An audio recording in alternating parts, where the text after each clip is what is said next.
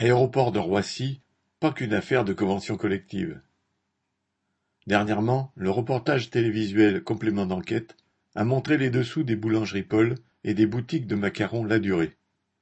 La famille qui les possède est la quarantième fortune du pays et base ses sociétés au Luxembourg pour éviter les impôts. Le reportage montre que les salariés qui fabriquent les pâtisseries ont beau travailler de nuit, ils ne sont pas payés plus. L'astuce consiste à se mettre sous convention hôtel-café-restaurant et non pâtisserie, bien que la durée se soit spécialisée dans la vente de ces macarons, revenant vingt ou trente centimes sortis d'usine, mais vendus près de dix fois plus, dans des boutiques bien placées, dans les gares et aéroports. Cette duperie sur les conventions collectives est pratiquée couramment à l'aéroport de Roissy, où ces marques sont implantées.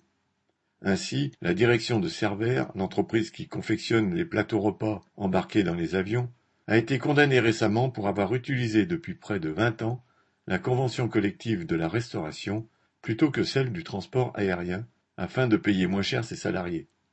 Les syndicats regroupent actuellement des plaintes en justice pour faire payer les arriérés de salaire dus sur près de vingt ans.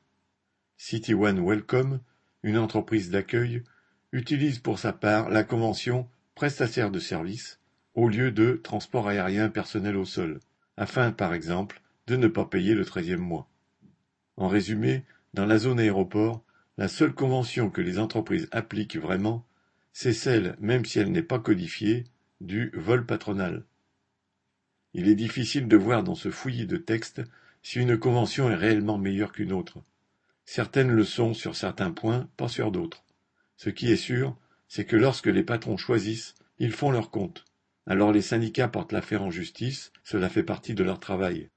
Mais encore faut-il gagner et ensuite réussir à faire payer les patrons.